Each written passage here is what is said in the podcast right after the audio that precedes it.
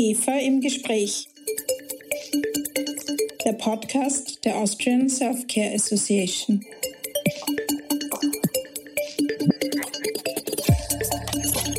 Hello and a warm welcome to IGEPHA im Gespräch, the podcast of the Austrian Self-Care Association. My name is Christina Nageler. I'm the managing director of IGEPHA. In this podcast season, we are taking a world tour to visit self care organizations in other countries.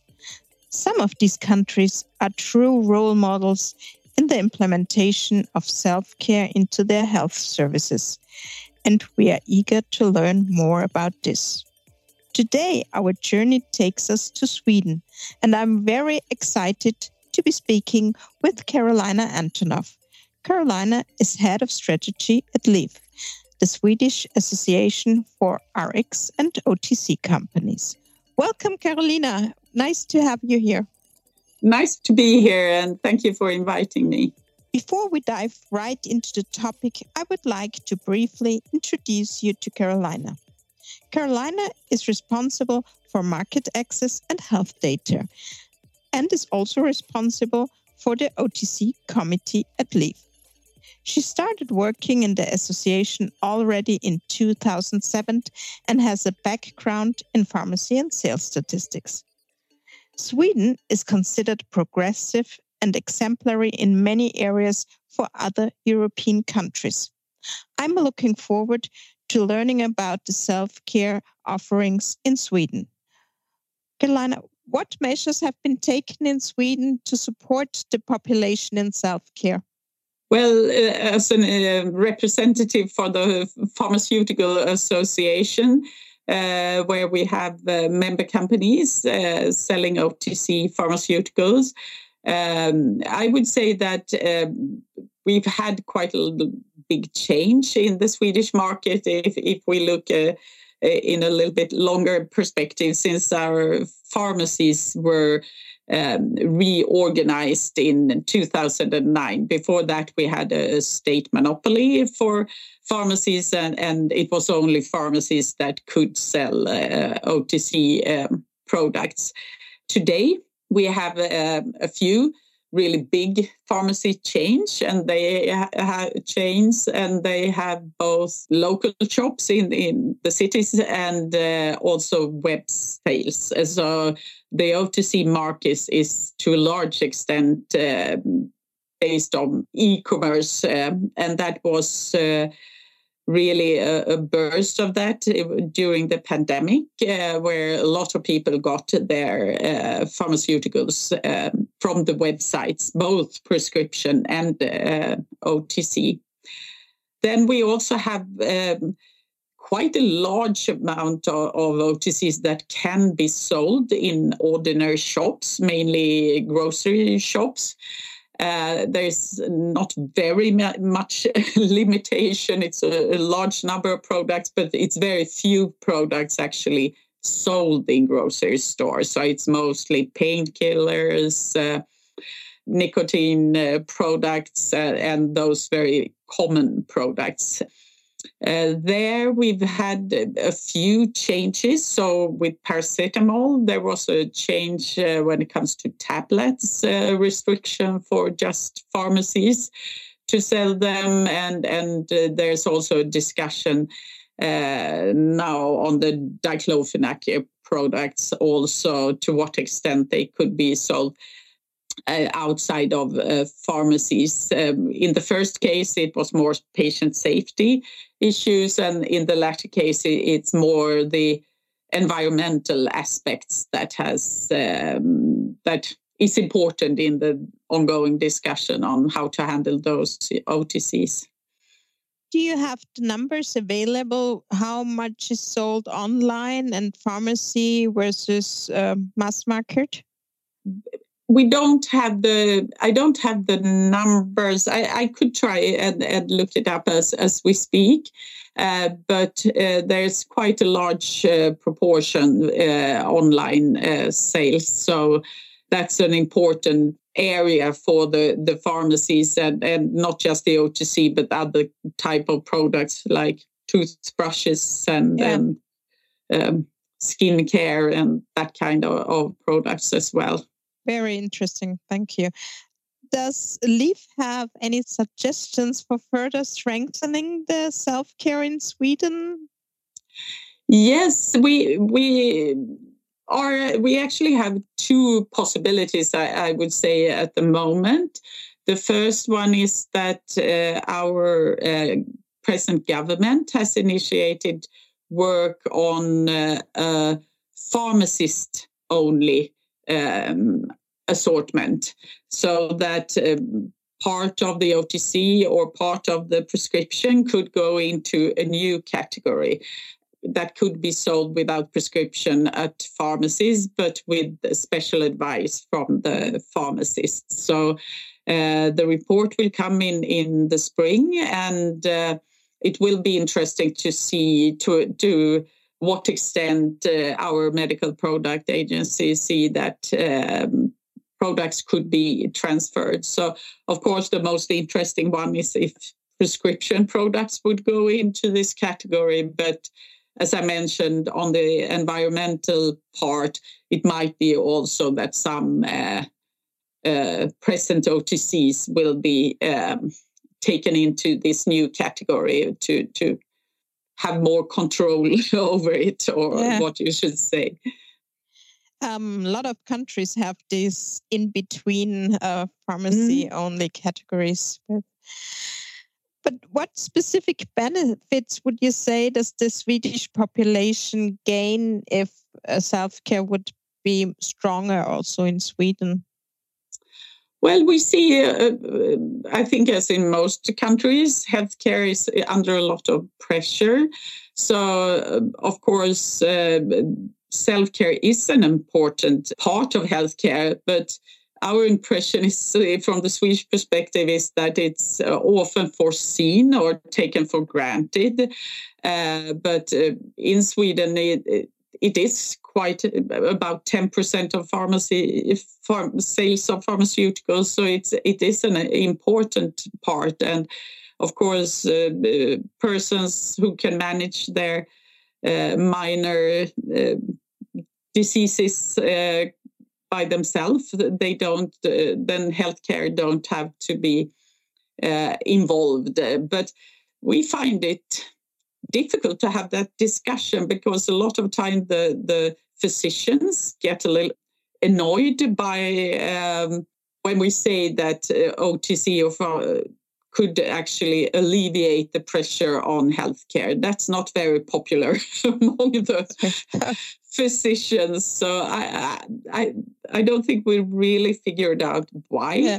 but um, we have an ongoing uh, investigation or political committee that will look into to what extent um, we will have healthcare run by the state or the regions. Today, the regions, 21 regions, has the full responsibility for, for healthcare.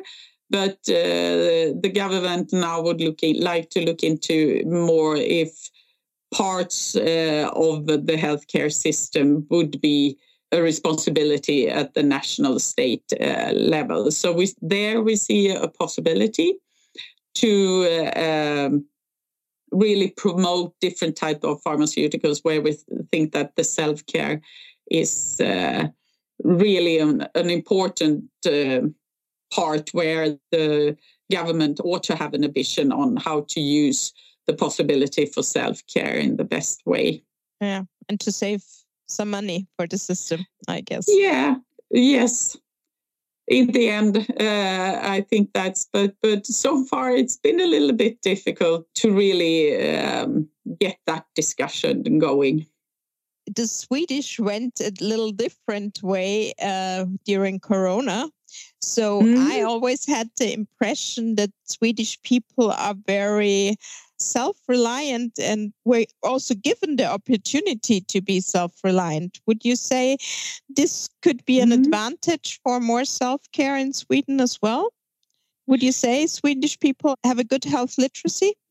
Well, I, I think uh, in a general way, uh, and I think that uh, the Swedish healthcare system has also invested quite much in, in information services. So we have this uh, national s- service uh, where you can dial and talk to a nurse, but you can also find a lot of information on websites with the sort of how you can diagnose yourself or know if you want, need to go to healthcare and what you could uh, expect uh, if you have a cold or something like that so you don't need feel the need to go to healthcare also information on otc use or or otherwise ways of uh, handling your uh, element so um, I, I, think we are well prepared in that way with the, the, that kind of information channels to the population. But then I, I think we are quite an obedient population. We trust very much in our agencies. And I think Swedish people do as they are told to a large extent. So I think that is part of why the Swedish way during Corona actually worked. Okay. But the the platform you were talking about, mm-hmm. the Global Self Care uh, Association, established in their self care readiness index, this was one major mm-hmm. part that they say countries where such systems are established, where mm-hmm. the population can go on reliable sources to look up for their health issues, they mm-hmm. are very advanced in self care. So that's, yeah. I guess, a good thing then in Sweden. For how long has this been uh, implemented?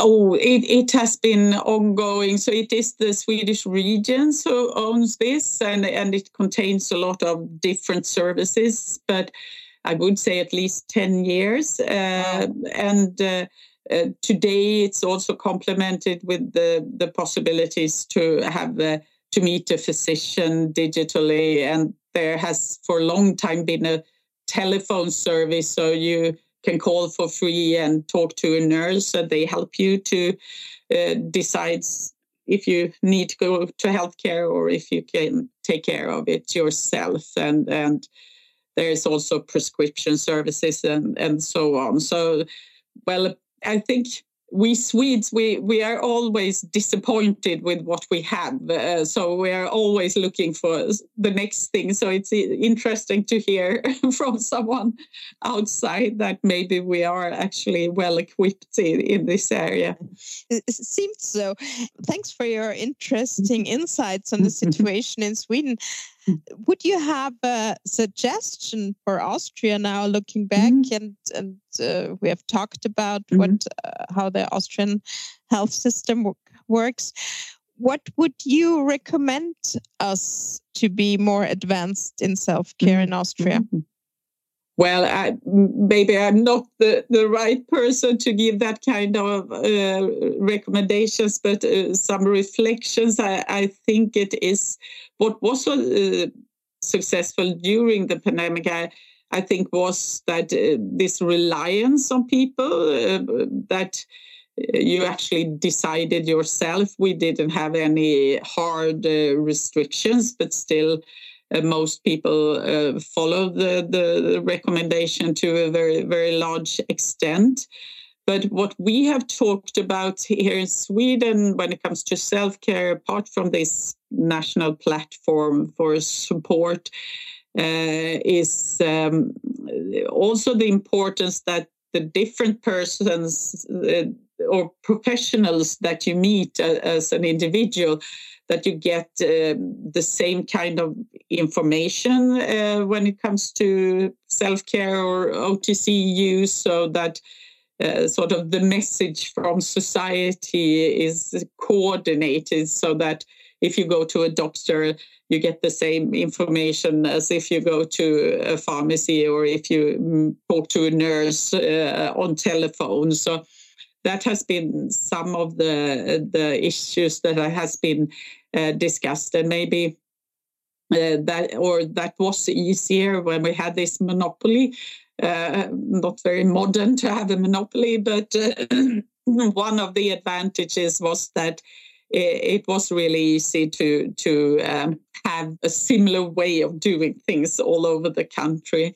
The other thing I think is that we have a long uh, experience from buying your OTC online, and uh, there has not been any um, clear disadvantages of, uh, that. So it has worked uh, very well, um, not increasing the use or anything like that.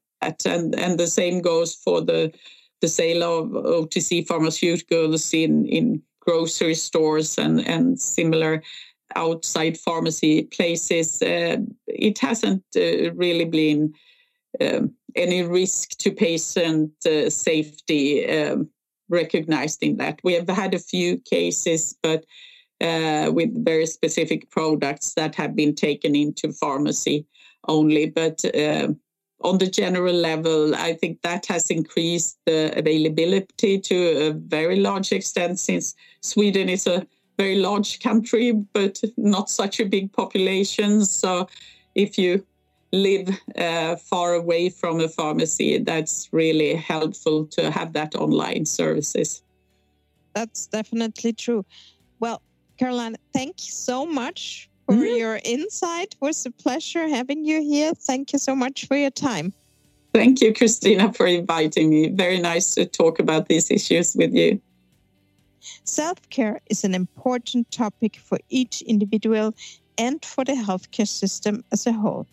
We at IGEPHA are committed to ensuring that the importance of self care is further strengthened. If you want to learn more about the benefits of self care, please send me an email at office at igepha.at. I'm also happy to inform you about the services IGEPHA provides for companies active in the self care industry in Austria. For today, I say goodbye. See you soon in the next episode of our IGEPHA podcast.